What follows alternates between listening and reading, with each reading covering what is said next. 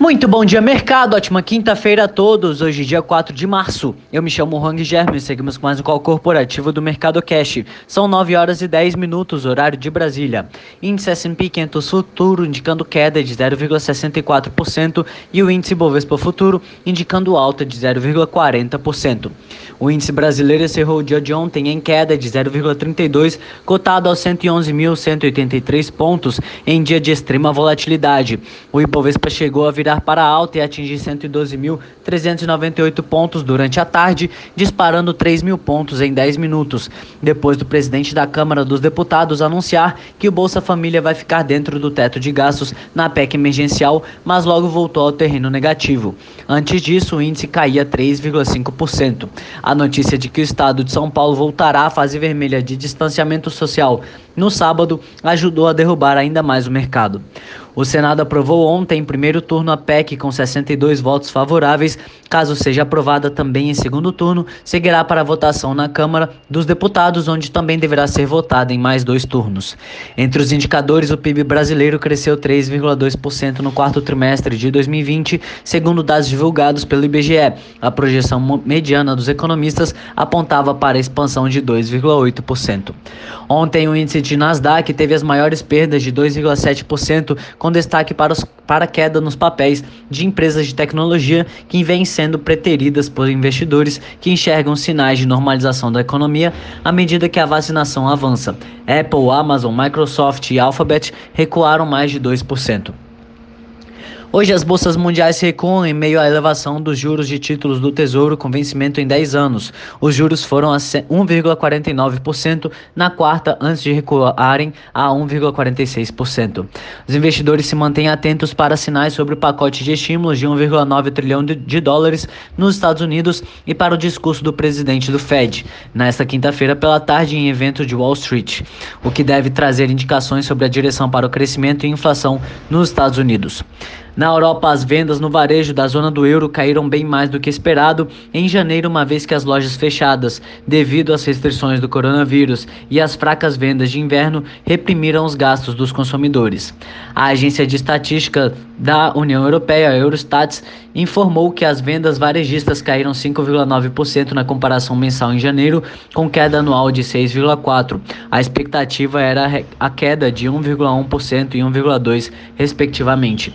Em dado separado, a Eurostat também informou que a taxa de desemprego sazonalmente ajustada repetiu em janeiro a taxa de 8,1% em dezembro. O Eurostox opera em queda de 0,62, Alemanha cai 0,65, Paris opera em queda de 0,41, Milão cai 0,64 e Reino Unido opera em queda de 1,08%. Na Ásia, o índice de Xangai fechou em queda de 2,05, Hong Kong em queda de 2,15 e Tóquio fechou em queda de 2,13%. Por aqui no Brasil, a partir das 11 horas da manhã, o Senado vota a medida provisória da PEC emergencial em segundo turno. Além disso, o Ministério da Economia decidiu ontem assinar contratos para a compra de vacinas contra a Covid-19 dos laboratórios Pfizer e Janssen. Os contratos estão em fase de elaboração e devem ser assinados até o início da próxima semana, com determinação determinação da quantidade de doses a serem entregues.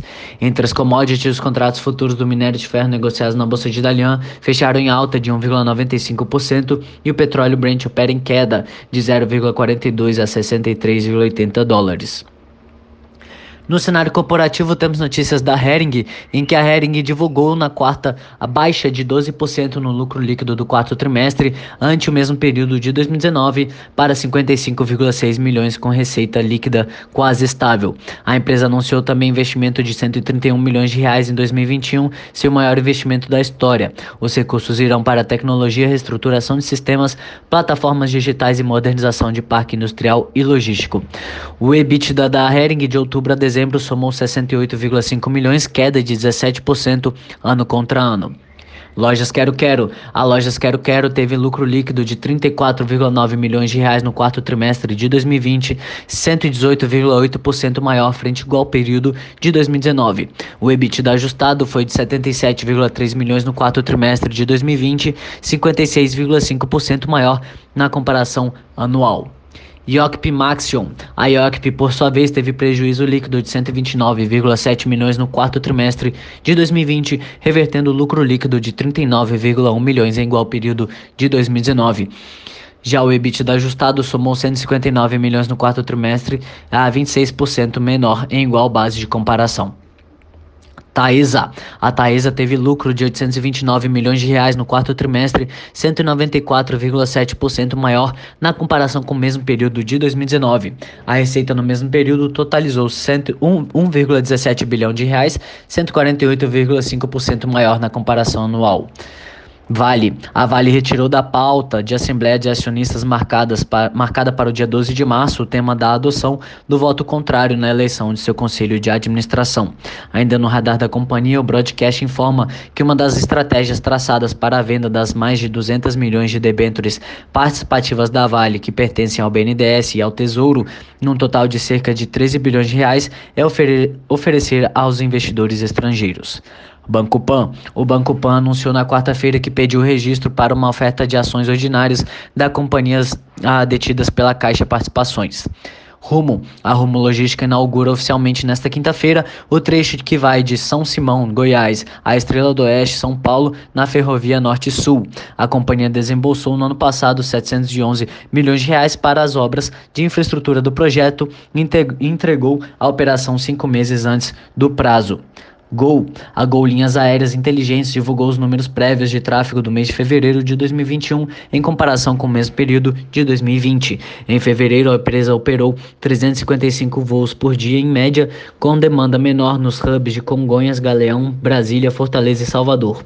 Em fevereiro, a demanda por voos domésticos diminuiu 38% sobre o mês anterior e a oferta diminuiu em 36% em comparação com o mês anterior. A taxa de ocupação da Gol foi 80,8% a empresa não realizou voos internacionais durante o mês. Por hora, estas são as principais notícias. Desejo a todos um excelente dia e ótimos negócios. Um forte abraço.